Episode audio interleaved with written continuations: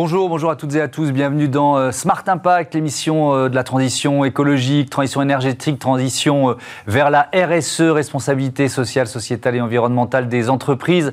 Voici notre sommaire avec notre invité Dominique Vignon, l'ancien PDG de Framatome, président du pôle énergie de l'Académie des technologies. L'Académie qui fait des propositions justement sur les transitions majeures de nos sociétés à l'horizon 2030-2050. Notre débat, il portera sur les déchets du bâtiment la filière de recyclage se met en place. La loi AGEC prévoyait un démarrage euh, dès le 1er janvier, euh, mais les craintes inflationnistes, entre autres, obligent à retarder euh, sa mise en œuvre. Et puis, dans Smart Ideas, c'est The Energy et ses centrales solaires hybrides que je vous présenterai. Voilà pour les titres. On les développe tout de suite, c'est Smart Impact.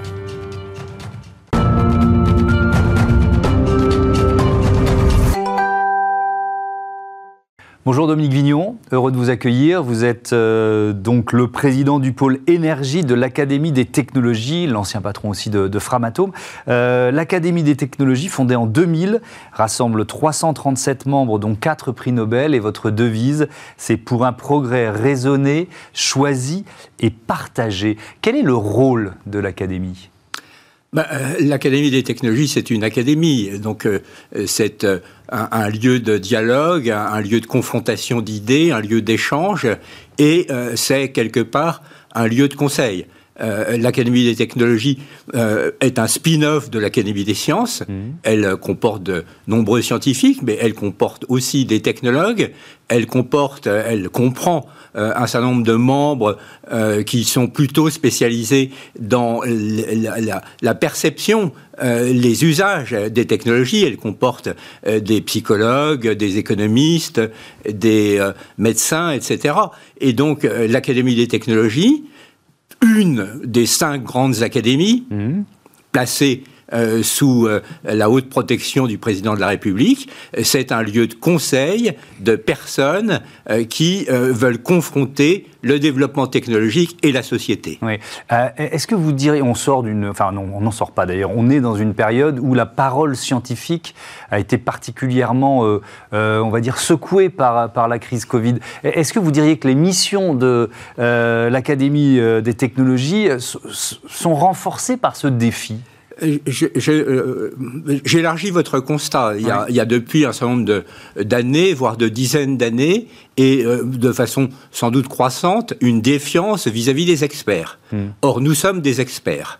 Euh, et d'un autre côté, la crise du Covid a quand même montré que tant le système pharmaceutique que le système médical, que les médecins, ils sont pas mal débrouillés. Leur expertise me paraît plutôt renforcée. Oui, on, peut inverser le, la, perception de la période. Voilà. Vrai. Et, et, donc, ce que nous souhaitons, euh, avec notre indépendance qui est totale. Euh, notre indépendance vis-à-vis des pouvoirs publics, mais euh, vis-à-vis de tout groupe de pression, quel qu'il soit, c'est apporter une expertise mmh. la plus construite possible en espérant qu'elle soit partagée. Mmh. lors de, du séminaire annuel de l'Académie des technologies, vous avez donc abordé ces, les transitions de nos sociétés à l'horizon 2030-2050. On, on, va évidemment se concentrer sur, sur l'énergie avec vous. Alors évidemment, vous êtes l'ancien patron de Framatome, mais la, la France peut-elle faire l'économie du nucléaire, peut-être, pour commencer? euh, je, ne sais pas s'il faut euh, commencer par, par cela. J'ai quitté Framatome il y a 20 ans, 21 ans. Euh, donc c'est une société qui était magnifique, qui a eu des hauts et des bas, mais j'ai pas la terre de Framatome accrochée à mes chaussures. Je parle aujourd'hui, 21 ans après, avec pas mal d'indépendance. comme peut-on se passer du nucléaire? Je vais vous dire très objectivement, rationnellement, oui, mais c'est très difficile et très coûteux. Donc c'est plus difficile et plus coûteux que, que de le garder. Dans le, euh, il y, a eu pas mal de, euh, de scénarios comme ça à, l'horizon 2030-2050, euh, celui de RTE, celui de, de l'ADEME. Est-ce que vous vous situez dans cette logique-là, dans cette perspective? Vous parliez de conseil, c'est-à-dire donner des outils aux gouvernants pour prendre les bonnes décisions. Oui, tout à fait. par certains travaux publiés récemment, nous avons précédé RTE en montrant ce dont nous sommes complètement convaincus, euh, qu'il n'y a pas de transition énergétique sans, premièrement, des économies, je crois que tout le monde est d'accord là-dessus, mais deuxièmement, une très forte croissance de la production d'électricité. Il n'y a pas euh, de transition, il n'y a pas de décarbonation de l'énergie mmh. euh, sans croissance de l'électricité. Nous l'avons dit, RTE a été partiellement dans ce sens dans son dernier rapport, euh, dans, dans deux de leurs scénarios, pas dans le scénario médian, mmh. mais dans deux de leurs scénarios un peu plus élevés. Euh, L'ADEME n'est pas du tout sur ce terrain. L'ADEME mmh. est, est j'allais dire, minée par la philosophie de la décroissance. Mais la, difficulté quand même, quand on se projette cette bascule vers le tout électrique, euh, c'est la capacité à produire des batteries en nombre suffisant pour euh, alimenter euh, notamment tout, voilà, les voitures, les trottinettes, les, les scooters, j'en passe et les meilleurs. Pour un, pour un usage que, que vous venez de citer, ce sont les mobilités. Oui, oui les mobilités, il faut embarquer l'électricité à bord d'un véhicule, il faut des batteries. Hmm. Alors, pour cet usage, euh, actuellement, on utilise des matériaux relativement rares et surtout dont les conditions d'exploitation, de transformation ne sont pas très bonnes. Hmm. Beaucoup se passe en Chine, donc on est dépendant, etc. C'est une vraie vulnérabilité. Euh, on peut en sortir avec des matériaux alternatifs, et là il y a beaucoup euh, de recherche et développement à faire, hmm. mais surtout c'est l'usage mobilité qui passe par les batteries. Il y a beaucoup d'autres usages qui euh, ne nécessitent pas de batterie. Par exemple, dans nos maisons ou nos appartements et, euh, Par exemple, effectivement, euh, nos maisons, nos appartements, il faut les isoler. Mais actuellement, on fait euh, brûler du gaz dans des chaudières à gaz. Mhm. Euh, ceci est amené à disparaître, au moins essentiellement. Et euh, ces chaudières à gaz vont être remplacées par des pompes à chaleur. ces pompes à chaleur qui ont des rendements très élevés, beaucoup plus élevés que le chauffage thermique de nos ancêtres. eh bien, ces pompes à chaleur, il n'y a pas de matériaux rares dedans. On, on, parle d'investissements très lourds qui dépendent des États, qui dépendent de, de l'Europe. C'est à ce niveau là que, que la réponse euh, doit intervenir il, faut en être absolument conscient. Euh, nous pensons qu'on a très largement euh, sous-estimé l'ampleur de ce qu'est la transition énergétique. Ce, sont des, des, investissements considérables sur beaucoup d'années, sur, une trentaine d'années, voire plus, mmh. et qui vont se compter en milliers de milliards d'euros. Et ceci ne peut pas être laissé à l'initiative des forces du marché ou même à l'initiative des seuls territoires. Les territoires, c'est très bien euh, pour euh, promouvoir des opérations, etc. Mais il faut une stratégie de l'État, l'État français, mhm. dans un cadre européen. Ouais. Et, ça, suppose aussi peut-être, je ne sais, pas ce que vous en pensez, mais en termes de gouvernance, de réussir à trouver quand même de la, de la flexibilité, de la réactivité qui sont euh, essentielles quand on parle d'innovation, de création de nouvelles filières, etc. C'est une des grandes difficultés, puisqu'on parle euh, d'une transition hmm. pour être zéro émission nette en 2050. Et 2050, c'est extrêmement lointain. Personne n'est capable de dire comment va être le système en 2050. Donc, il faut faire des petits pas, il faut partir, et puis accepter que progressivement, en fonction des circonstances, on ajuste le système. Mais souvent, l'État, c'est une lourde machine. Donc euh, Souvent, l'État, c'est une lourde machine, et en ce moment, l'État, c'est une lourde machine. Aujourd'hui, il faut décider ce qu'on fait, au moins pour une première étape, d'ici 2030. Or, ce n'est pas ce que, ce, que, ce que, nous nous euh, préparons à faire.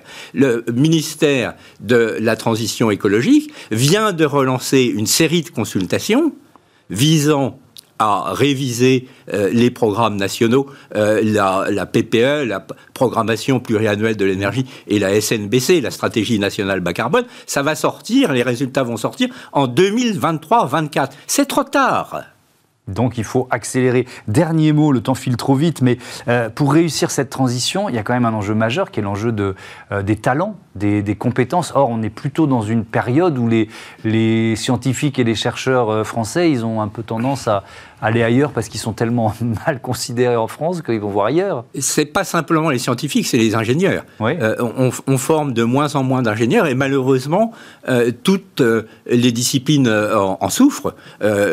si vous vous intéressez à l'aviation, euh, vous verrez que les jeunes qui rentrent à Supaéro, mmh. ils ont des doutes sur leur futur métier. S'agissant de l'énergie, c'est la même chose. Et s'agissant du nécessaire nucléaire, si il n'y a pas un cap qui est donné, il n'y aura pas de jeunes ingénieurs venant de cette filière, c'est certain. Merci beaucoup, merci Dominique Vignon d'être venu présenter euh, euh, ces euh, transitions 2030-2050 de l'Académie des technologies. On, parle, on passe à notre débat tout de suite et on va donc parler des déchets du bâtiment. Là aussi, l'enjeu est énorme.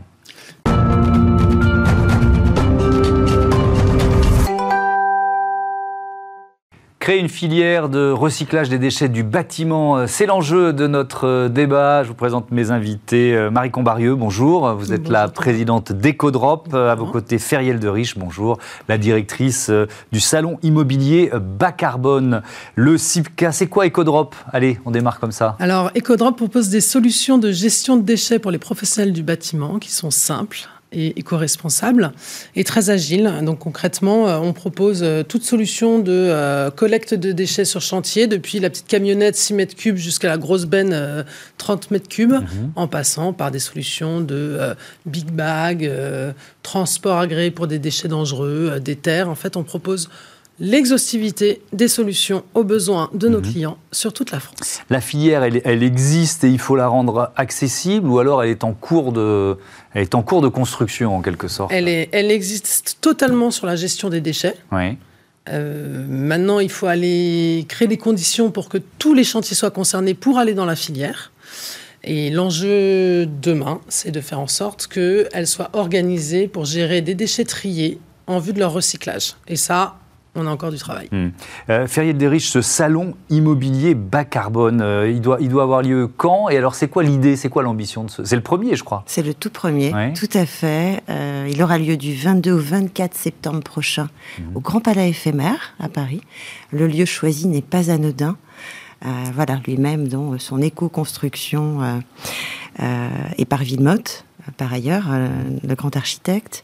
Euh, c'est une toute première édition qui a pour ambition de réunir tous les acteurs euh, de la chaîne de l'immobilier, c'est-à-dire les villes, les territoires, les promoteurs immobiliers, les constructeurs, les architectes et surtout les solutions aujourd'hui euh, qui vont nous permettre euh, voilà, d'atteindre cet objectif euh, bas carbone, voire zéro carbone. Alors il y a déjà une multitude d'acteurs qui sont très engagés dans le secteur. C'est à l'initiative, ce salon est à l'initiative, entre autres, de notre partenaire, l'association BBCA, l'association bas carbone. Mhm. vous avez au sein de cette association, je vous le disais, à peu près 150 membres. Vous avez aussi bien des promoteurs immobiliers que des territoires, que des architectes, euh, que des solutions aussi euh, euh, innovantes, des constructeurs. Donc il y a une prise de conscience collective, on en est bien euh, conscient. Il faut dire que les enjeux sont énormes. Le, BTP, premier secteur producteur de déchets euh, en France, près de 260 millions de tonnes de déchets par an. C'est l'ADEME hein, qui donne euh, ces, chiffres.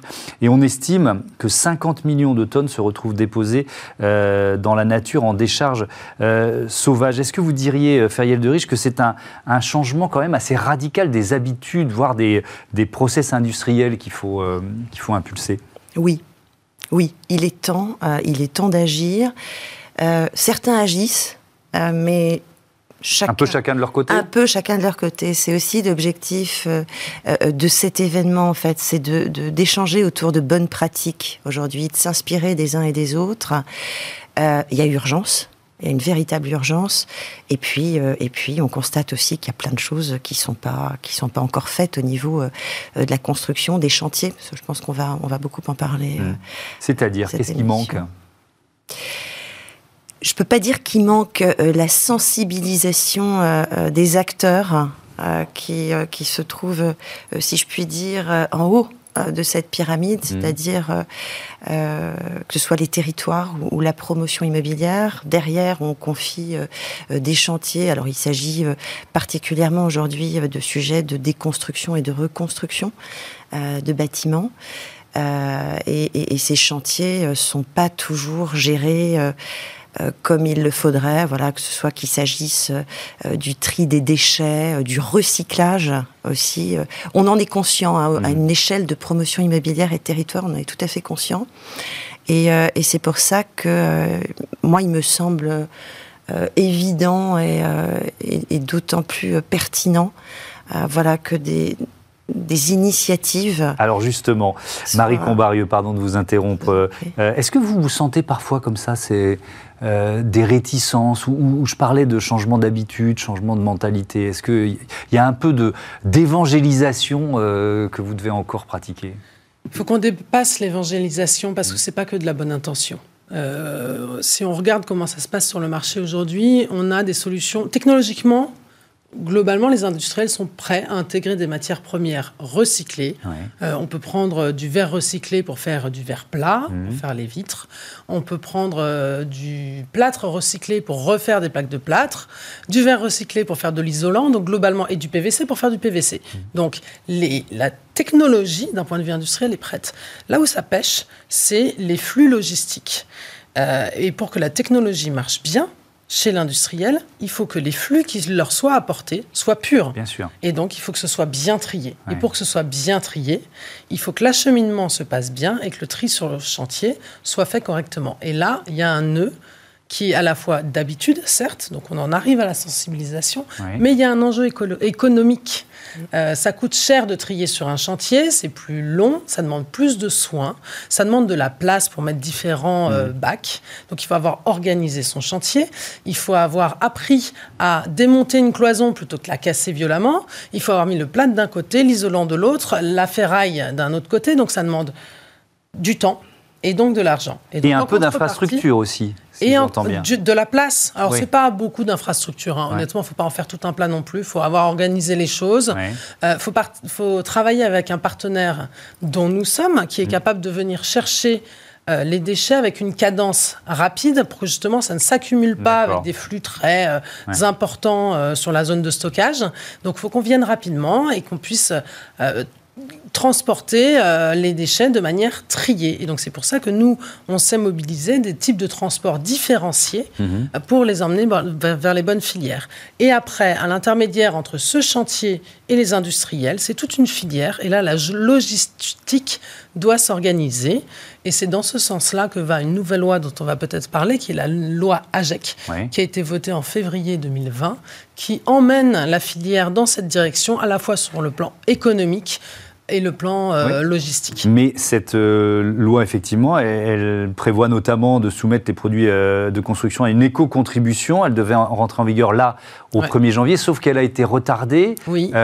notamment parce qu'il y a des craintes inflationnistes de, ce que j'ai lu. Donc c'est vrai que cette éco-contribution, elle, elle, elle, provoquerait quoi? Une augmentation de quoi? 5 à 10 c'est ça? C'est ce que Pas tant que ça. Et puis finalement, le, le prix des matériaux euh, en fait, on ne sait pas exactement. Et le problème, c'est pour ça qu'on prend un peu de temps pour la mettre en place, enfin que l'ensemble des parties mm. prenantes, parce parce qu'il faut évaluer exactement de quel matériau est-ce qu'on parle, quelle est la valeur de l'éco-contribution, qu'est-ce qui va être pris en charge par euh, ce phénomène-là? Est-ce que c'est juste la logistique, la partie déchets? Qu'est-ce qu'on va en faire? Euh, Ça a un impact économique, certes, important si on regarde globalement, hein, on parle de 3 milliards d'euros. Mmh.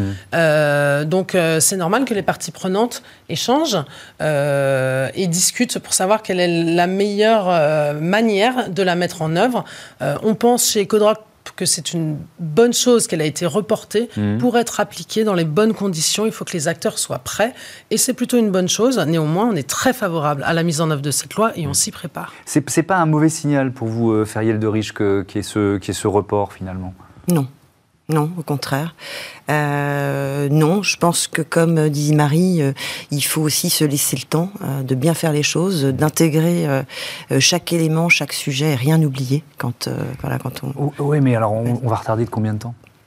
Là, c'est un an. Alors, il y a plusieurs pans dans la loi. Il y a une première loi sur un premier pan sur la traçabilité, qui est un premier élément majeur, qui est de faire en sorte que que le maître d'ouvrage, qui est le client in fine, qu'il soit petit, que ce soit un particulier, ou que ce soit un gros projet ou, une collectivité territoriale, mmh. sache où vont ces déchets in fine. Et que l'ensemble de la filière qui l'organise sache le tracer, depuis le chantier jusqu'aux plateformes intermédiaires, en passant par le recycleur, jusqu'à l'industriel. Et là, on boucle cette économie circulaire avec ces déchets qui deviennent des matières premières secondaires.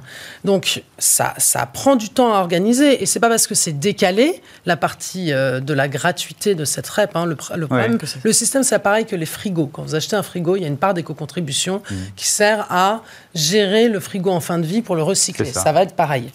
Euh, c'est pas parce que c'est reporté qu'il ne se passe rien. Les éco-organismes sont en train d'être mmh. euh, agréés. Ils sont en train de trouver justement les opérateurs qui vont mettre ça en œuvre. Donc, euh, on n'est pas du tout à l'arrêt. On est juste en train de travailler de telle manière mhm. que les choses puissent se mettre correctement en œuvre sans être un big bang à un moment où il y a déjà une tendance inflationniste. Évidemment, puisqu'il y a une pénurie euh, sur certains matériaux. Donc on, l'a bien compris. Feriel de Riche, euh, il y, a pas mal d'enjeux autour de la, création de cette, euh, cette filière de recyclage des déchets du, du bâtiment. Il y en a un qui est important, c'est l'enjeu de l'emploi. Qu'est-ce que ça représente comme, comme potentiel et, et, puis aussi comme qualité d'emploi? Parce que là, on parle vraiment d'emploi non délocalisable. Quoi au niveau de l'emploi sur les, euh, au niveau de, la construction ou sur, bah, c'est ça ou sur, la création de cette, la création de cette nouvelle filière de recyclage des déchets. Alors, euh, c'est justement euh, un sujet qu'on va intégrer, nous, sur le CIPCA, sur une troisième, une troisième journée qui sera plus ouverte au grand public,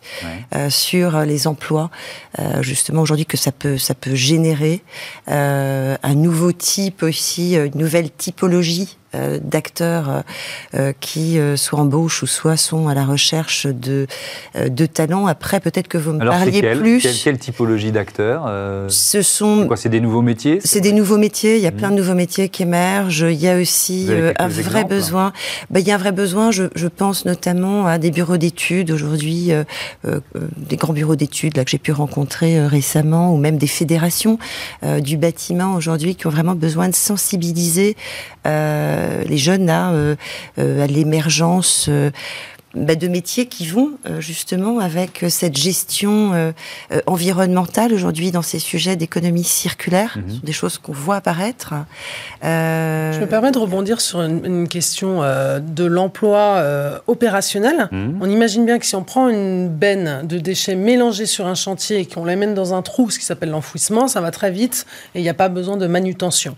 si on passe par des intermédiaires qui vont, euh, par exemple, sur les fenêtres, démanteler la fenêtre pour mettre le verre d'un côté et le cadre de l'autre, il faut de la manutention. Cette manutention, elle est souvent issue, c'est intéressant, de l'économie sociale et solidaire. Et, donc, on pense que ça va créer mm. des centaines de milliers d'emplois, et c'est extrêmement intéressant, mm-hmm. justement dans ces filières de, de, de, bah, de tri de gestion, de démantèlement, etc. etc. Donc euh, voilà, c'est clairement générateur d'emplois et c'est une très belle chose. Merci beaucoup, euh, merci à toutes les deux. Bon vent à, à EcoDrop. On passe à Smart Ideas tout de suite. On parle énergie solaire.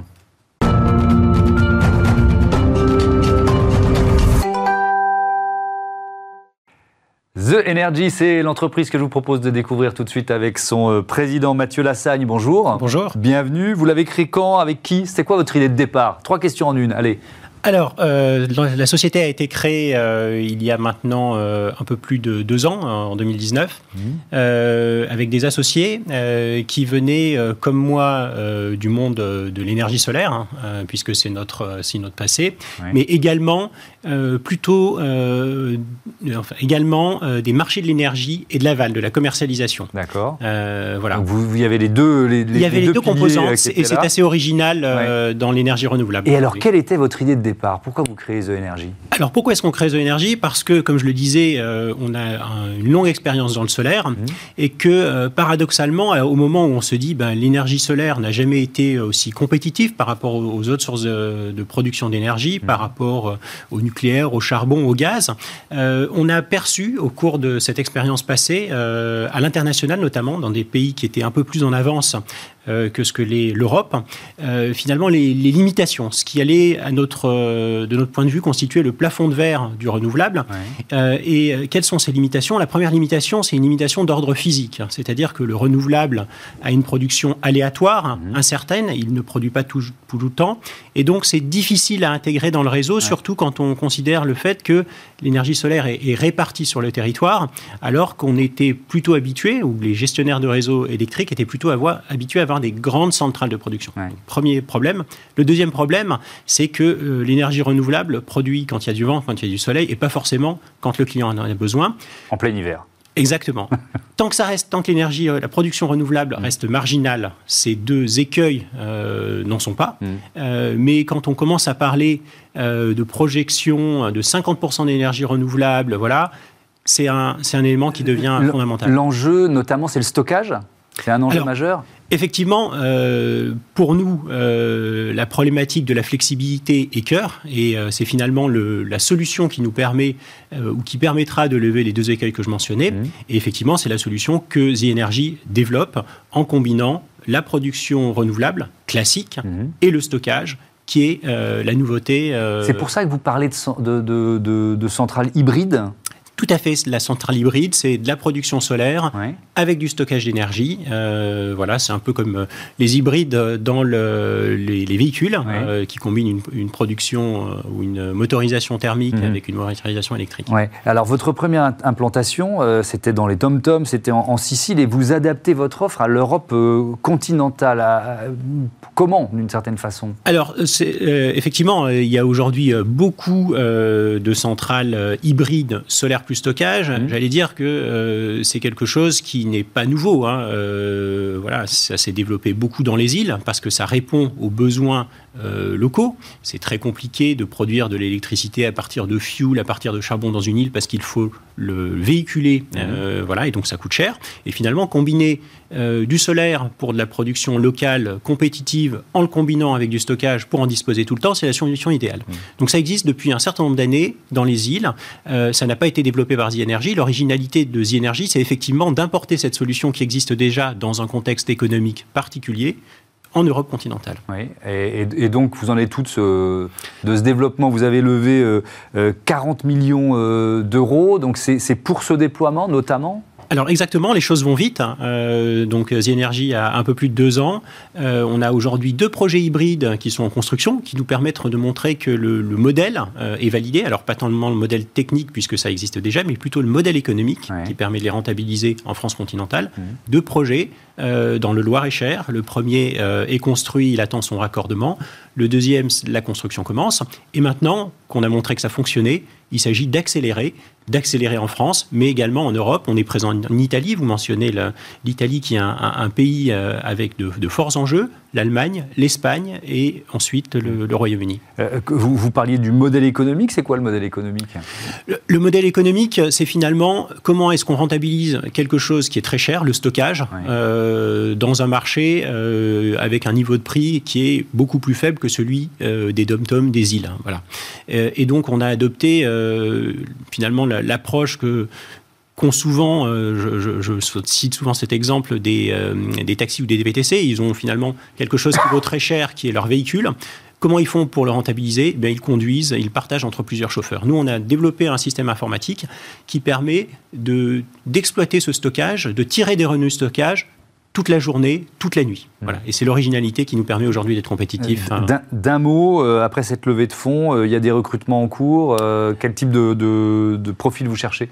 Alors, évidemment, il y a des recrutements en cours. The Energy, aujourd'hui, c'est 15 personnes. On ambitionne euh, d'être euh, plutôt 30-40 à la fin de l'année 2022. Euh, Donc, beaucoup de recrutements à effectuer.